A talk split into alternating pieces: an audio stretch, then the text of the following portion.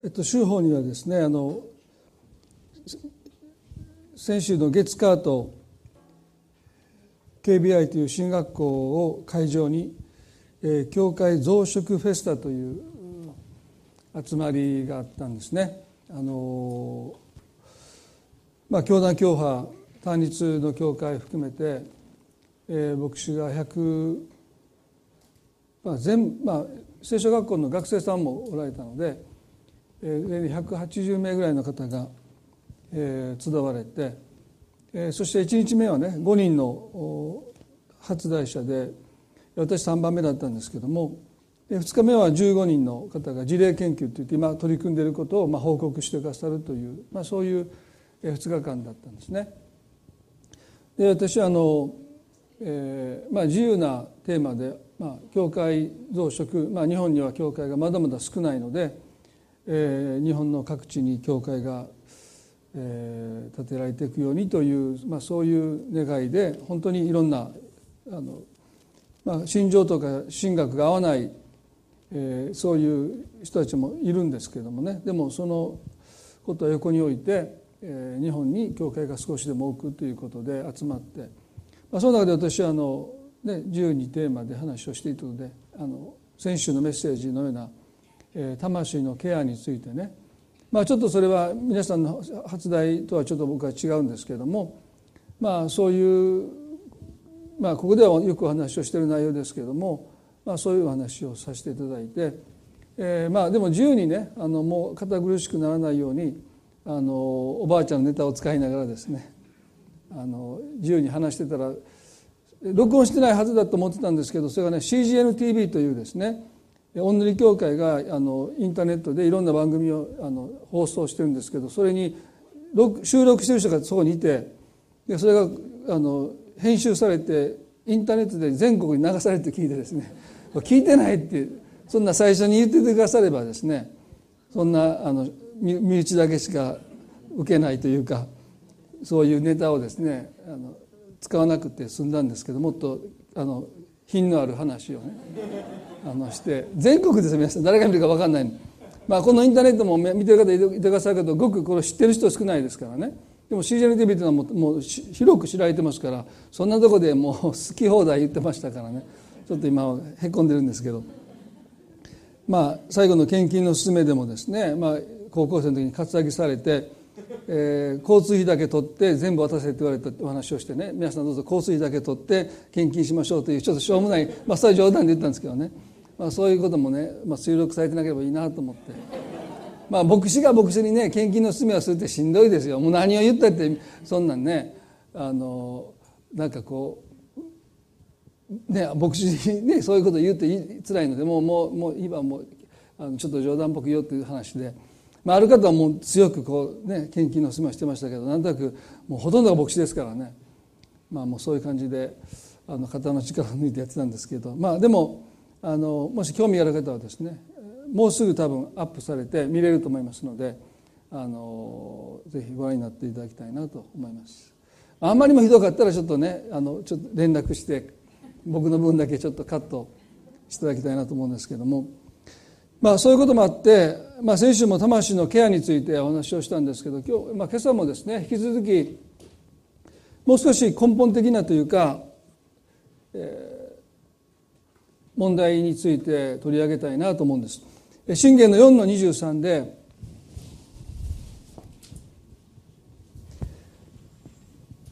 信玄の4の23ですね。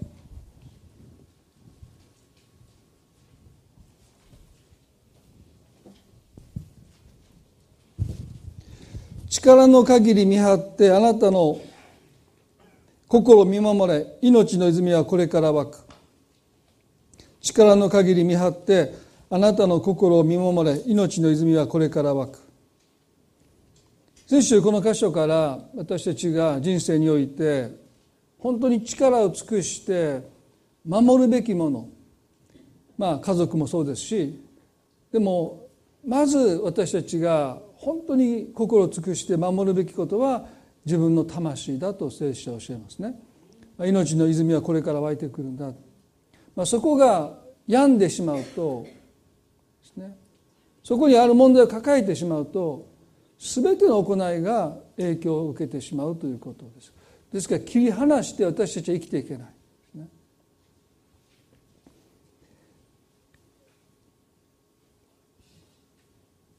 先週自己矛盾についてお話をしました。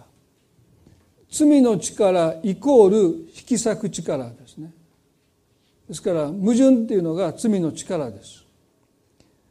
ローマの7章の中でパウロの叫びを紹介しました。ローマの7の19で私は自分がしたいとも善を行わないでかえってしたくない悪を行っています、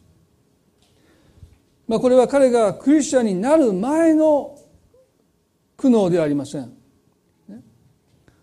彼がクリスチャンになった後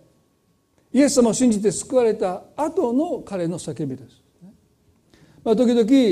福音ってものすごくねシンプルにしすぎてメッセージをする時があるように思うんですね。イエス様を信じたらあなたはね新しく生まれ変わって本当に変わりますよっていうメッセージ。で私たちはイエス様を救い主と信じて受け入れることによって本当に変わります。でもそれは私たちのアイデンティティですね神の子とされるというですね罪の奴隷だった私たちが神の子となるというアイデンティティが私が何者であるかということはですねもう劇的にというか本当に一瞬にして変わります。ね、でも私たちの内面はそんなに変わらない。何者であるかというアイデンティティはもう本当に一瞬信じた瞬間に神のことされるという意味においてはですね間違ってない。新しくされるんです。身を全てが新しくなったと書いてますから。でも私たちの内面はそんなには瞬間的には新しくならないですね。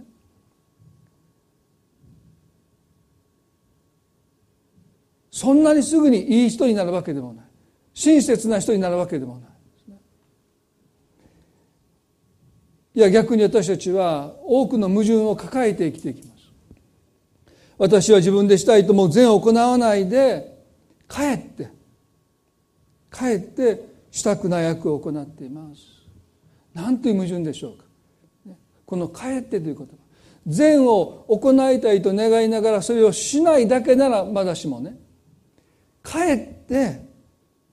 悪を行ってしまう。優しくしようと思ってできないだけならまだしもね逆に意地悪をしてしまう。まあ、あのウィラードはですねクリスチャンの特徴はですねすごく意地悪だったんですね彼はね。でそれはとてもねその表に出てこない意地悪なんです。ね、今まではもうすごい表面化する人がですねとっても振る舞いは感謝しますと言いながらですね意地悪なんです。まあ僕それほど自分でもよく思いますねうちの奥さんとちょっと何かあった時にね食事をもうね、もう腹立って食べたくない時はですねこんなもんいるか？なんていうのはやらないですよ。そんなことやったら後から大変ですからね。だからねあ今日お腹いっぱいでいらない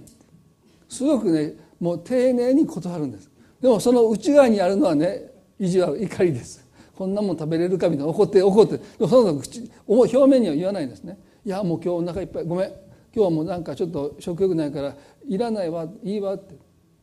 もうすっごく意地悪なことをですねもう相手に突っ込みどころのないような丁寧な形で意地悪をしているというですね。で結局お腹空かせて寝れないのは私なんですけどね。もう彼女はまっさりしてますから「あそう」って言ってもしまってしまうというか子供にあげるというかですね。後から「あやっぱり食べたい」って言ったらもうないっていうですね。まあでもそういう時にねそんなにひどいことするわけじゃないけどでも私たちは本当に心で願ったことをすんなりできない。ね、そこには一つの矛盾があります。ね、罪の力っていうのはね神と私たちを引き裂いただけじゃなくて私たちと私たちの心と体も引き裂いていく。だからローマの7の24でね私は本当に惨めな人間です。誰がこの死の体から私を救い出してくれるでしょうかと言いました。この死の体っていうんです。それはやがてこの体が朽ちていくという意味で死の体とパウロが言ったわけじゃないんですね。それは言うことを聞かない体っていうこと。私の心に従って従わないという意味です。私たちの口はおそらく人を慰め励まし勇気づけそして徳を立て上げるためにこの口が言葉を発するよりも人の徳を引き下げ人を傷つけがっかりさせ苦しめるためにこの口は大活躍です。ある調査では親が子供に言う言葉の約90%は否定的だって言うんですね。これダメよダメよ何してんのあんたほか。ね。皆さんその言わないか分からないけども90%この口は否定的なことのために使ってる。でも心はどうですか？子供を愛したいとみんな思ってますよ。でも口は心の願いに反してアホ。もう私どれだけアホとうちの妻に言ってきたか。もう,、ね、もう最初それが愛情だと彼女分からなかったので。それ冗談です。もうすごく傷ついてました。でも大阪でアホっていうのはねあなたが思ってるほど悪くないんですよと。もう何年もかかって説得してるんですけど、まあ、それでもね説教でアホっていうのも彼女嫌がるんですね。そんな言葉を説教で使うのよくないって言われて、まあ、今日いないのでちょっと言ってますけど今このニブレハにいないのでですね。皆さん私たちの体は私たちが願うことをすんなりとはしてくれないみたいですね。やっぱりあのパウロが誰がこの死の体からって言いました私を救い出してくれるでしょうか。ですから私たちは罪の奴隷から救われて神の子とされるという救いは本当にイエス様を見上げてイエス様を救い主と信じ受け入れた時にそれはもう瞬間に起こりますね。でも私たちはこの死の体からこの私たちの中にある矛盾から罪の力から救われ続けていかなければならない。それは私たちが主と顔と顔とを合わせるその瞬間まで私たちは救われ続けていかなければならないということですね。ですからこのパウロの誰がこの死の体で私を救い出してくれるでしょうかというこの叫びを私たちはね絶えず持ち続けないといけない。ね、ある人はねもうクリスチャンなんてどうせ罪人なんだから仕方ないって諦めてる人が結構いるんですよ。ね。で私たちはやっぱり誰がこの主の体から私を救い出してくれるでしょうかと救われ続けていくことを求めていかなければならないと思います。そしてねやがて体が私たちの心に従ってくる。人に親切にするときにそんなにもう気張らなくてもね、まあ、それをこの牧師の基調で言ったんです。もう便秘クリスチャンにならないでいきましょうってね。もう気張って気張って気張りすぎると字になりますよね。良い行いもね気張って気張って気張って優しい言葉をかけるのもねもう気張って気張って気張って言うんじゃなくてもうスッと便通がいいようにもう良い行いがですねスッと出る。もううっかりと人を慰める言葉を言いたいですね。もうその一言でどんなに慰められたかあもううっかり言っちゃったみたいな。もうほとんどが逆ですからね。でもクリスチャンというのはイエス様がなぜ多くの人々を引きつけたかというとこの方はねうっかり。何も考えないで口にしたことで多くの人が慰められるからです。こんな真実な言葉ないでしょ。でクリスチャンがね考えて考えて言葉を選んで選んで選び抜いて何か言ってくださってもあんまりしくないんですよ。なんでこんな時間かかんのやろって、ね、でもね口からスッと出た言葉がね本当にそれは真実ですよね。その言葉が私たちを慰める言葉であるならば私たちを励ます言葉であるならば多くの人はその言葉にどれだけそれがうっかりであればあるほどですね。あなたの前でずっと言葉選んで5分ぐらい黙っててやっと出てきた言葉なんてあんま信用できないですよ皆さん。それはもう考えて選び抜かれた言葉っていうのは大体ねちょっともうダメなんですよ。もうポロッと出た言葉。それがあなたの心を慰めたらねそれは本当にそれは真実な言葉だからですね。脚色していない。私たちの心の深いところから出てくる言葉ですよね。ですから体が言うことを聞くということはね私たちが心で願ったことを体がもうもうそんなに何も考えないで私たちから良い行いが出てくる状態そういうことを私たちはキリストにいるものとしていつもゴールとしてそこを目指していきたいと思うんですよね。でそういうことをまあ先週も考えてきたわけですけども今日はですねこの自己矛盾ということのもともとの原因ですよね。あの現在と言われるエデンの園でアダムとエバが罪を犯したその現在そのことをですね私たちはとびとびたびたび振り返りますけどもそれはやっぱり原点を見つめていくということは私たちが今あるこの問題を理解する上ではとっても大切です。創世記の2章の16節に神様がアダムとエバにおっしゃった言葉があります。創世記の2の16で「あなたはそののどの木からでも思いのまま食べてよい」しかし善悪の知識の木から取って食べてはならない。それを取って食べるその時あなたは必ず死ぬとおっしゃった。それを取って食べるその時あなたは必ず死ぬとおっしゃった。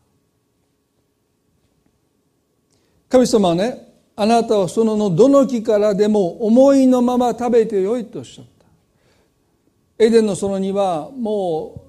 う多くの数えきれない食べきれないだけの木がさまざまな実を実らせていた。ですからあなた方思いのまま好きなだけ食べていいよとおっしゃった。そこには何の制約も制限もありません。でもたった一つその中央にあった善悪の知識の木の実から取って食べてはならないとおっしゃったんですよね。その時それを取って食べるその時あなたは必ず死ぬとおっしゃった。三章では蛇が悪魔の象徴であった蛇が女にエヴァに語りかけます。まあ、このことも私たちはこの誘惑っていうことをですね悪魔はよくよく理解してますよね。アダムに語りかけなかった、木の実を取ってエヴァが女がアダムに与えました、もし蛇が直接この男にアダムに誘惑していたならばもしかしてアダムはその誘惑を退けたかもわからない。でも自分の妻が女性が彼に木の実を取って渡したので彼はためらいもなくというかもうそれを取って食べてしまったんですね。そこに一つの悪魔の策略があるように思いますね。蛇はこう言うんです。園の園にあるどの木から取って食べるな本当に神が言われたのですか？と言いました。園園にあるどの木からも取って食べるなと本当に神が言われたのですか？女蛇に言いました。私たちは園の木の実を食べることは許されていますがただ園の中央にある木の実についてはこれを取って食べるなこれをこれに触るな触れるな死んではいけないと神は言われました。蛇は女に言った。あなた方は決して死ぬことはないでしょう。それを食べるとあなた方の目が開け神のように善悪を知るものとなることを神は知っておられるのですと言いました。ここに大きな矛盾がもうすでにありますよね。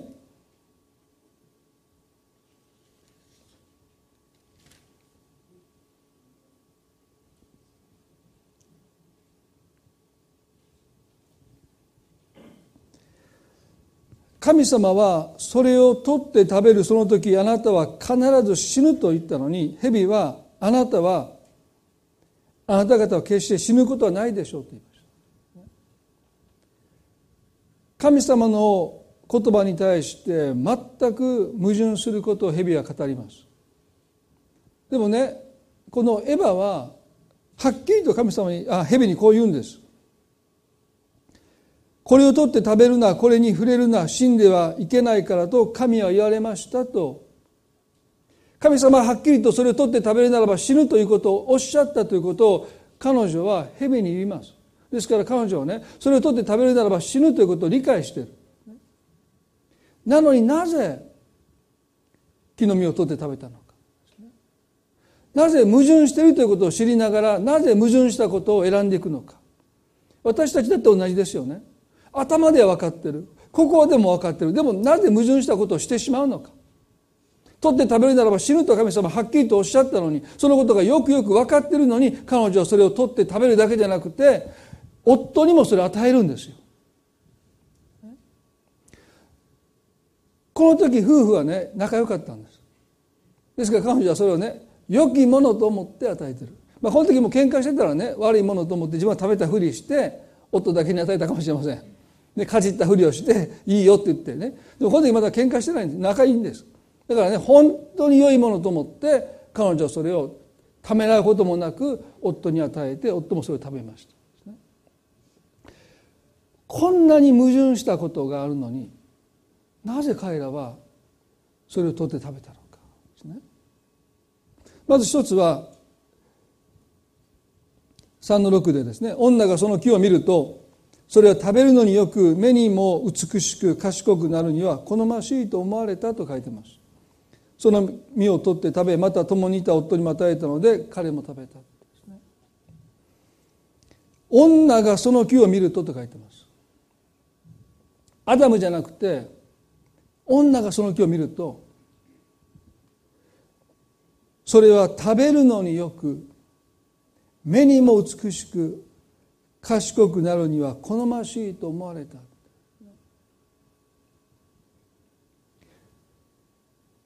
神様が何をおっしゃっても彼女の目にはその木の実はどう考えても良いものに見えたということです。ここが女性の弱さとして誘惑されました。神様おっしゃったことは横に置いといてでもね彼女の目にはその木の実が決して悪いものに見えない。どう見ても良いものに見えてしまう。まあここで男女の違いをね述べるつもりはありませんけども。でも時々私ねこの男の人は絶対あかんって私の目から見たら思うのにこの人いい人なんですっていう女性の人いるんですね。どこがやねん。あかんてって思うんですけどいやこの人優しい。こんな優しい人に会ったことないんです。いや違う。その優しさは違うと思いながらですね。まあそれ男の人もそういう人いますよ。いやこの女の人はあかんって。もう絶対付き合ったらあかんってと思うんだけどいや彼女は僕のことよく分かって、まあ、だからどっちがどっちであるんですけどね。でもねどっちかというと女性の方が信じることに対して心オープンですよね。人を信じるってことに対してですね。だから心を開いてそのものを受け入れていく。そのキャパは広いですよ。男性の方がなかなかキャパは狭いですね。本当にもう価値観が合わないとなかなか友達にもならないまあ、女性は多少の違いがあっても心を開いてそして仲良くやっていける。その人のことを信じていこうとするけど、まあ、男性の場合どっちかというとちょっとその点はですね。女性よりも違いますよね。まあ、だから女性の方が友達が多くて、まあ、男性の方が基本的に友達が少ないと言われるのは、まあ、そういうところもあるかもしれない人を信じるってことにおいてです彼女はその木を見た時にどう見ても良いものに見えたんですね。それがまず一つです。で二つ目に悪魔がこう言いました。3の5です。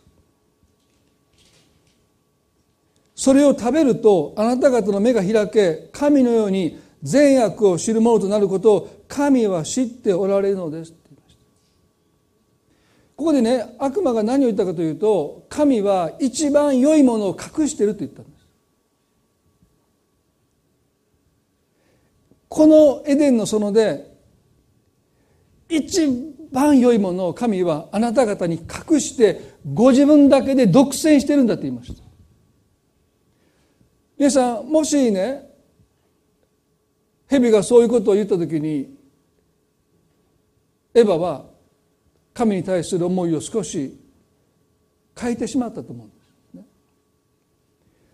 そののどの木から取ってもいいよって神様おっしゃったのは実のところ本当はあの園の中央にある善悪を知る知識の木の実から取って食べられたくないのでそれをご自身だけで独占するために私たちの目をそらすためにどの木から取っても食べてもいいってあんなことをおっしゃったんだと彼らは神様の寛大な心を歪んで受け止めてしまっ皆さんもねある家庭に招かれて、ね、大皿にマッシュポテトが山盛りあるんです。ね、どうぞって言って食べてまたバチャンって。ああありがとうございます。どうぞバンって。いやもうこんなマッシュポテト人生で食べたことないと言うけどもう食べたとまたマッシュポテト。優しいなと思いながらですねもういいですってところにメインディッシュが出てくるみたいなね。そしてその家族だけで食べてるみたいな あんたら人を招いていながらもうゲストの私たちにマッシュポテト散々食わせてね最後キャビアとかもう高いものですね。もうもうお腹いっぱい食べれない。もう一番いいものを家族のためだけに取っておいた。もうそんな時皆さんどうですか？招かれてその人に言ったけどですね。なんかこの人疑っちゃいますよね。だからねあ蛇は賢いですよね。神は一番良いものは自分のためだけに取っておられるんだ、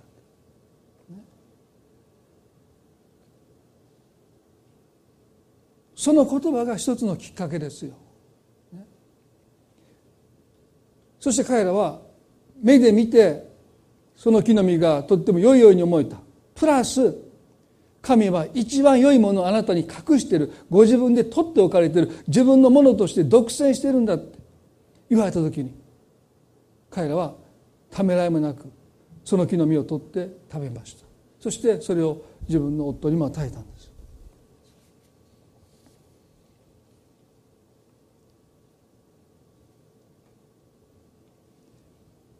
この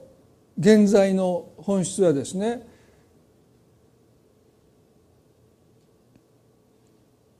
究極の善である神を退けて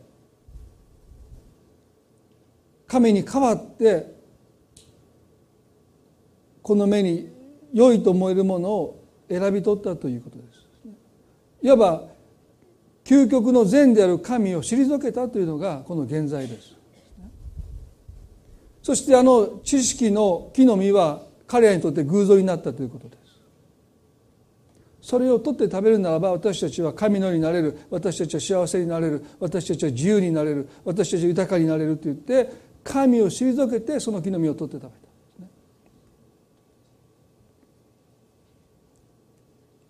ですから私たちの魂がこの矛盾というですね究極の善である神を退けて神でないものを神としたというですねここがもう一度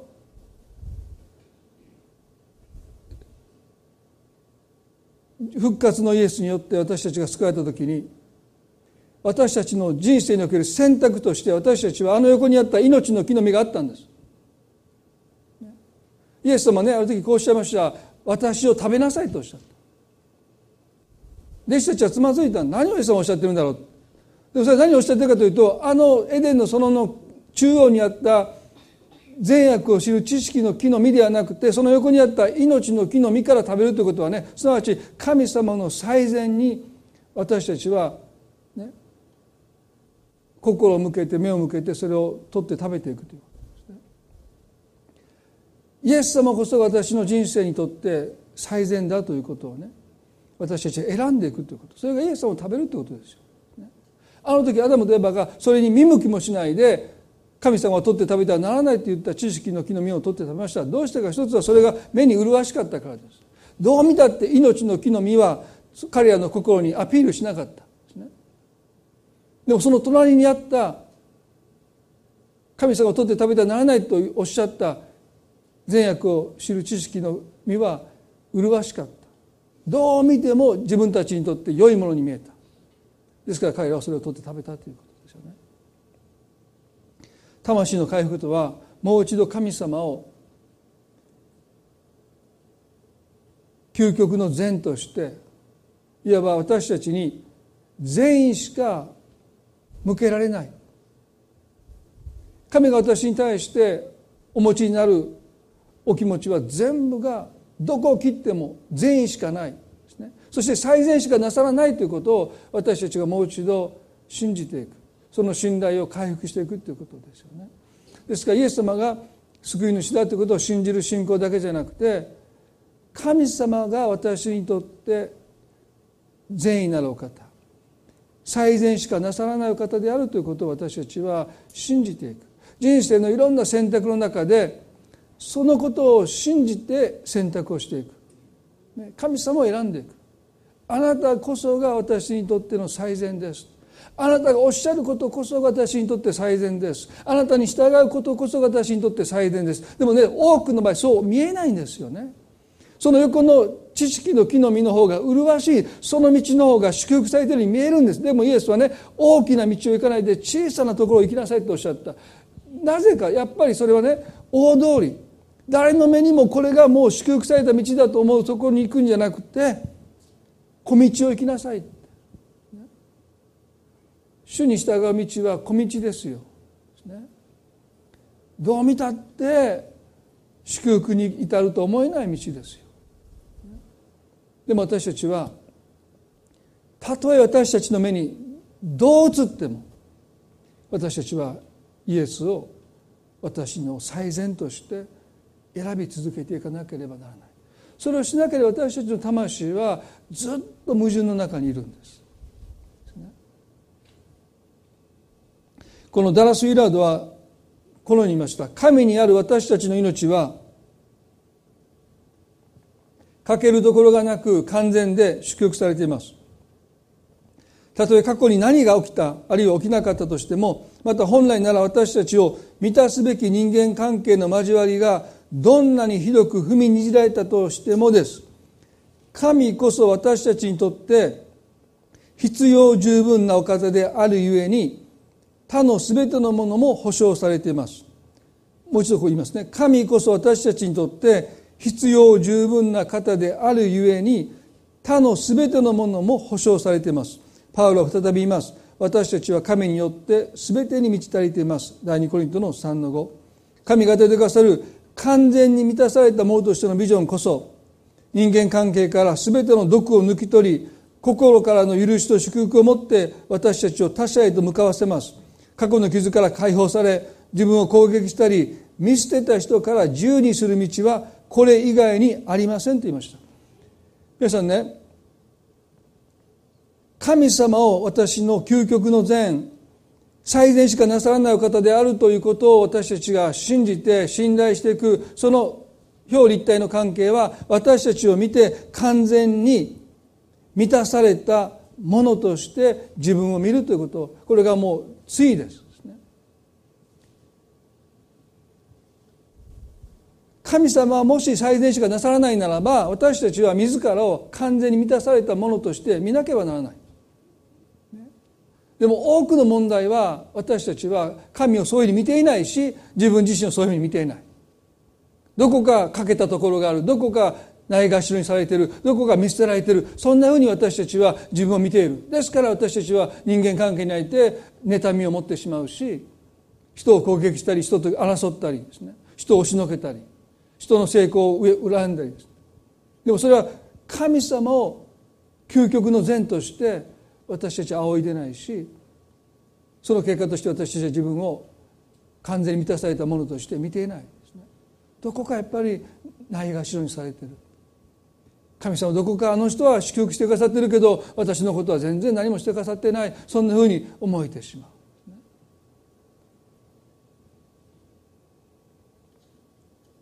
マタイの7の9章であマタイの7の9でイエス様はねあなた方も自分の子がパンをくださいという時に誰が石を与えるでしょうって言いました。また子が魚をくださいというのに魚をくださいというのに誰が蛇を与えるでしょう。してみればしてみるとあなた方は悪いものであっても自分の子供には良いものを与えることを知っているのです。とすればなおのことを天におられるあなた方の父がどうして求める者たちに良いものをくださらないことがありましょう。マタイの7章の11からあ9から11ですね。皆さんこの箇所をね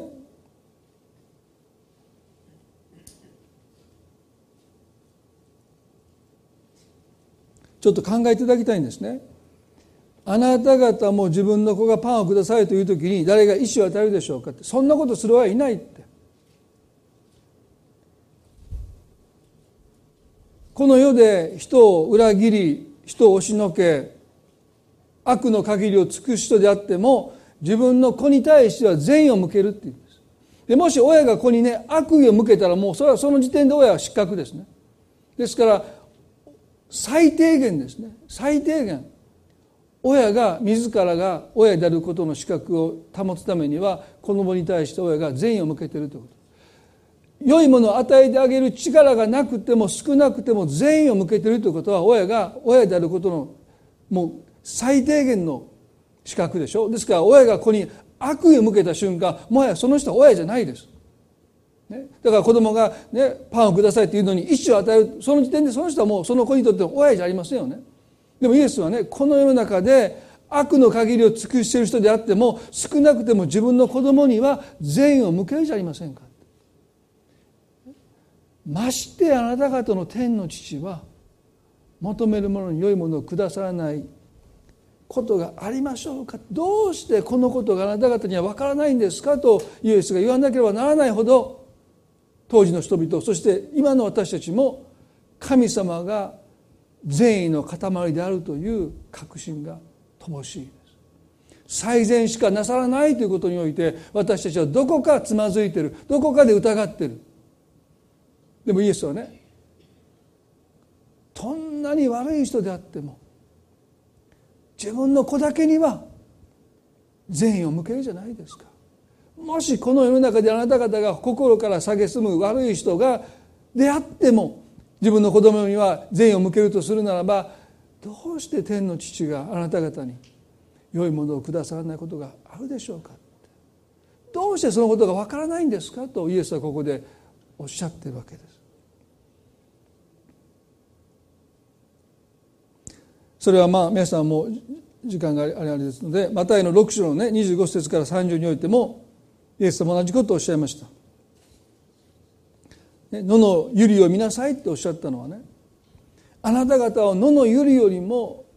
勝ってるじゃないかもし神様がアスロに投げ込まれる野の百合でさえこれほどまでによそってくださるならばあなた方のことをよくしてくださらないわけがありましょうかとここでもイエスはねどうしてそのことがあなた方は分からないんですかと言ってるんです野のゆりさえもこれほどによそってくださるならば神様天の父はあなたによくしてくださらないわけがあるでしょうか。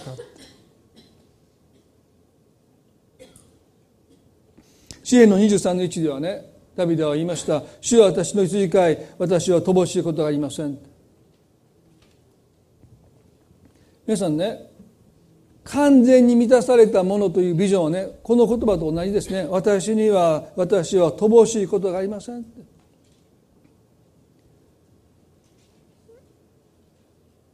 ウィラードが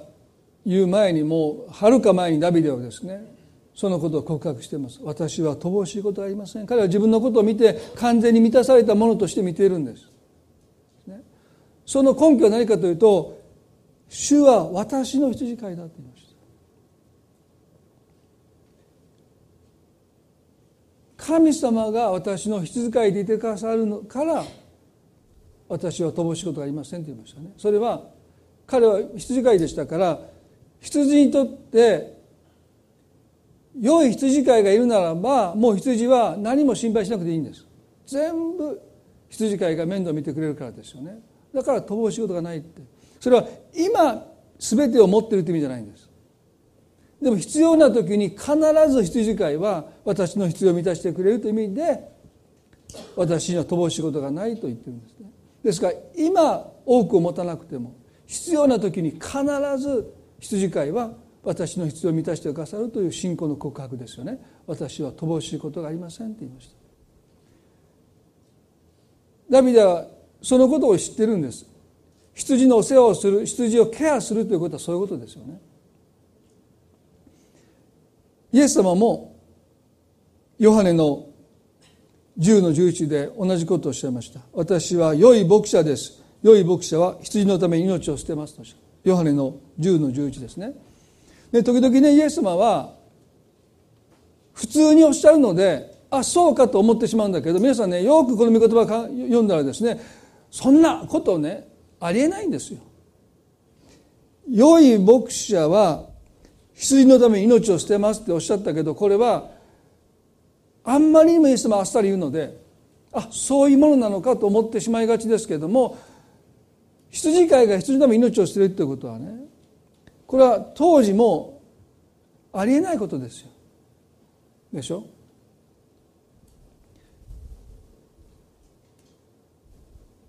家畜である羊を牧している羊飼いがねその羊のために自ら命を差し出すことはありえないんですね。でイエスはねなんか当たり前のようにおっしゃるので私聖書を読んでたらあそうなのかと思うんだけどそうじゃないんですよね。で10の12では牧者でなくまた羊の所有者でない雇い人は狼が来るのを見ると羊を置き去りにして逃げていきますそれで羊は狼は羊を奪いまた散らすのですそれは彼が雇い人だって羊のことを心にかけていないからですとおっしゃった。ここでイエス様はねご自分が良い羊飼いであるということとそれに対して雇い人というふうに例を挙げてますけれどもこの雇い人というのはどういう人かというと羊の所有者でないというふうにおっしゃった。羊の所有者でない雇い人は狼が来ると羊を置き去りにして逃げていきます。当然ですね。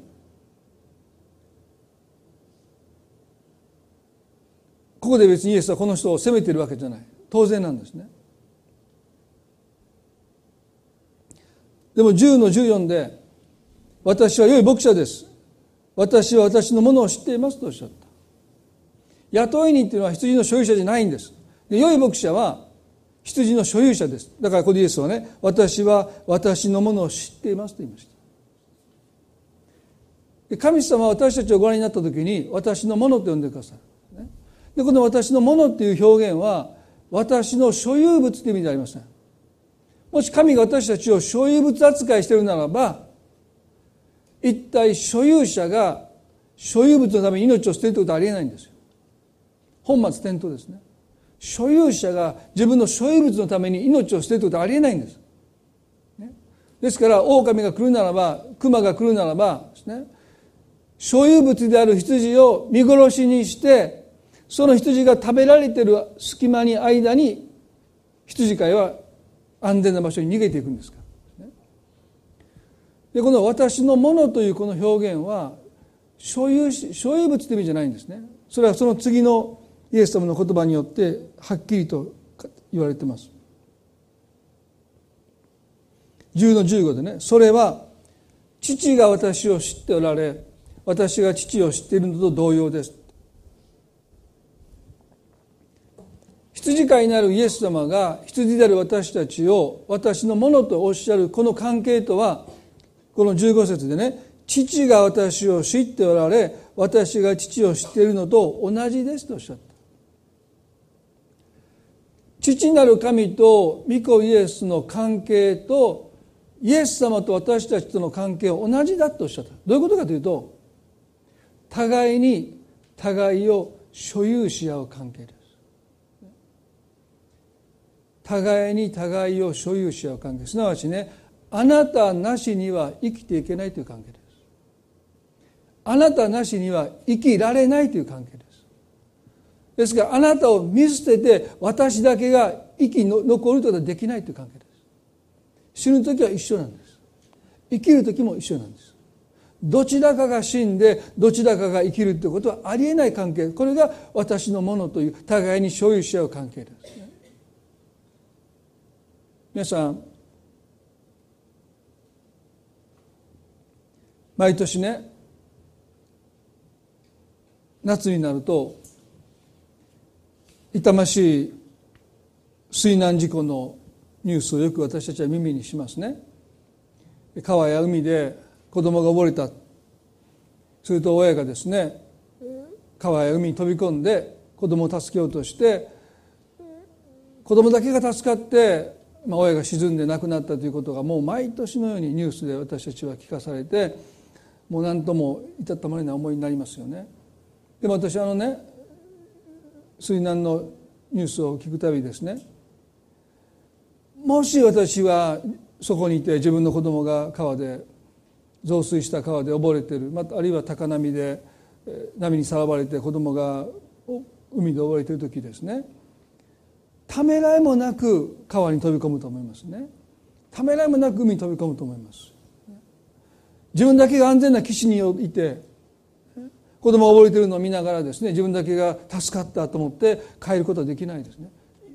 その場からもう帰れないです。だからその事故に遭った方の親はですねもしかして泳げなかったかもわかんないですよ。泳ぎが得意じゃなかった方もいると思うんです。でもそんなことはもう度外視ですよね。もう溺れてる我が子を助けるためにもう木の実木のままというかもう自分が泳げないことすら忘れてもうその川に海の中に飛び込んでいっていく、そして自分が溺れ死んでも子供を何とか岸に持ち上げようとして多くの人が本当に力尽きて命を落としていってる。でも親ってそういうもんだなと思うんですね。とても悲しい事故ですけども。でも基本的には親はそうするだろうと思うんです。岸で私泳げないから川に入っていかない。いや川が冷たいからとかね。そんなこと言う人はいないですよ。ね。ま、何があってももうそこの川の中に海の中に飛び込んでいくと思います。子供がパンをくださいという時に意思を与えるでしょうか。溺れた子供が助けてという時に泳げないからといって危険だからといって二次災害に落ちるからといってそれは他人が言う言葉でしょ？二次災害は。で親にとって二次災害ってないんですよね。関係のない人が救助する時には二次災害を尊重しますね。今ここで助けに行っても助けに行く方も被害に遭って命を落とすかもわからないのでもう日が暮れたら捜索を打ち切りますよね。で親の場合二次災害ってないんですよ。火の中に飛び込んでいくんですよ、ね、鎮火してから行くってそんなことしないんですね。燃え盛る火の中に親は飛び込んでいくんですね。それは自分だけが生き残るという選択肢がないからです。そういう人生を描けないですよね。ですから私のものとイエス様がおっしゃってくださるのは同じ意味です。あなたを置き去りにして見捨てて私だけが生きるという選択がイエスの中には全くないです。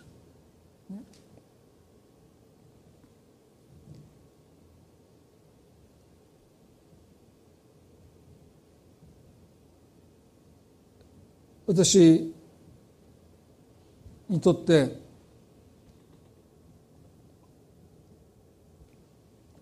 一つの矛盾はですねその9歳の時に父が山で祈りながら亡くなったことによって前にもお話をしましたけど私の中にね一つの神に対するつまずき神の愛に対するつまずきが生まれました。それは神が愛であるのにもかかわらず父を奪ったというですね。そのつまずきというものがずっとここにあって。ですから神様見上げた時に最善しかなさらないということはね到底信じられなかった。要は最悪のことをなさった、ね、5人の息子と母と2人の祖母を残して父を神が私たちから奪っていったということ。は私にとってはそれは最悪でした。下の賢治君が前で2週間でしたからね。よりによってでしょ。なんで彼が生まれてきて2週間で父のことがまだ分からない時に父は山で死ななくならないのか考えれば考えるほど神様が善であり最善しかなさらないということはですね私にとってはですね到底信じられなかった。でもね二十歳を過ぎた時に礼拝の中で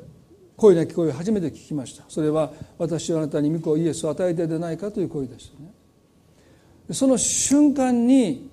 私の中にあった矛盾がですね解放されると経験しました。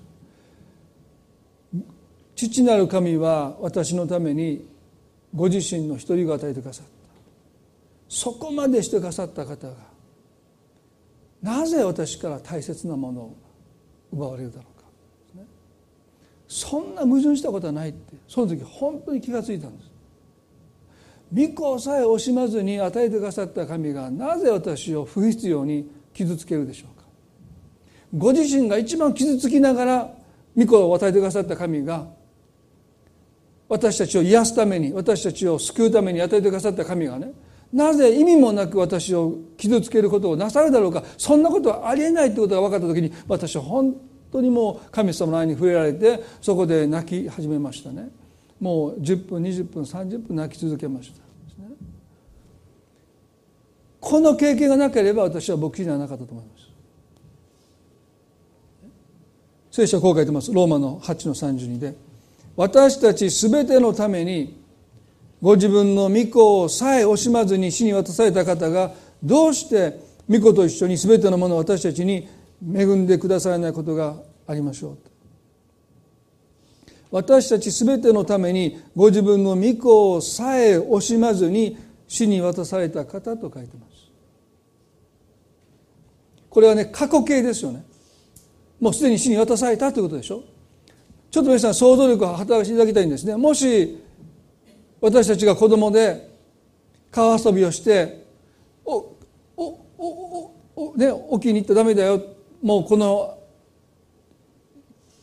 近くで遊んできなさいって言われたけどついついこう深いところに行って足を滑らせてそして溺れた時ですね「助けて!」っていうその叫びに父親が飛び込んでくれてそしてこの激流も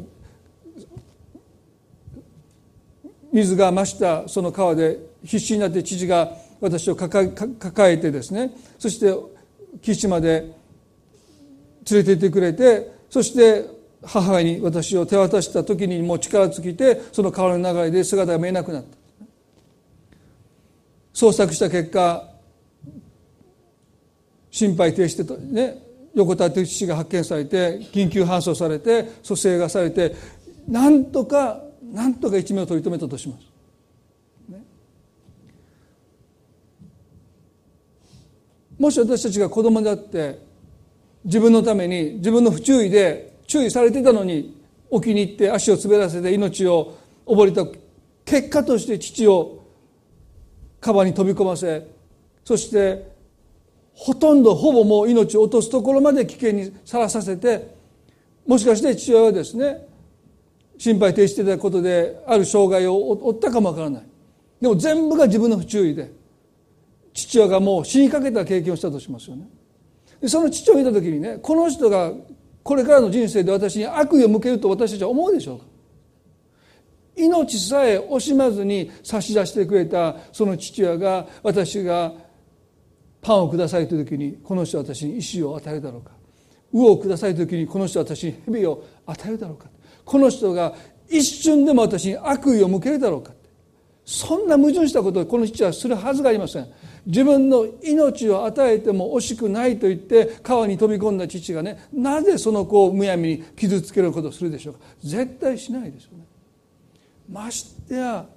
御子さえ惜しまずに死に渡された方がどうして、どうして御子と一緒に全てのものを私たちに恵んでくださらないことがありましょうどうしてそのことがわからないのかって聖書は私たちに訴える。皆さんねこういう少し不幸な事故のことを私たちが思い返すことはあんまりよくないかもわからない。でもね本当にイエス様が人がさったということ。私たちの不注意でこの方を川に飛び込ませこの方は実際に命を落としてくださった。そこまで神がしてくださったのなら私たちに神は最善以外のものを向けられるだろうか、最善以外のものをこの方は私たちに向けるということは私たちのために死んでくださったイエスをその死を侮辱するという行為ですよ。父はそんなことなさらないです。我が神我が神どうして私をお見せになったんですか？というあの叫びの声を父は今も心で聞いていてくださった。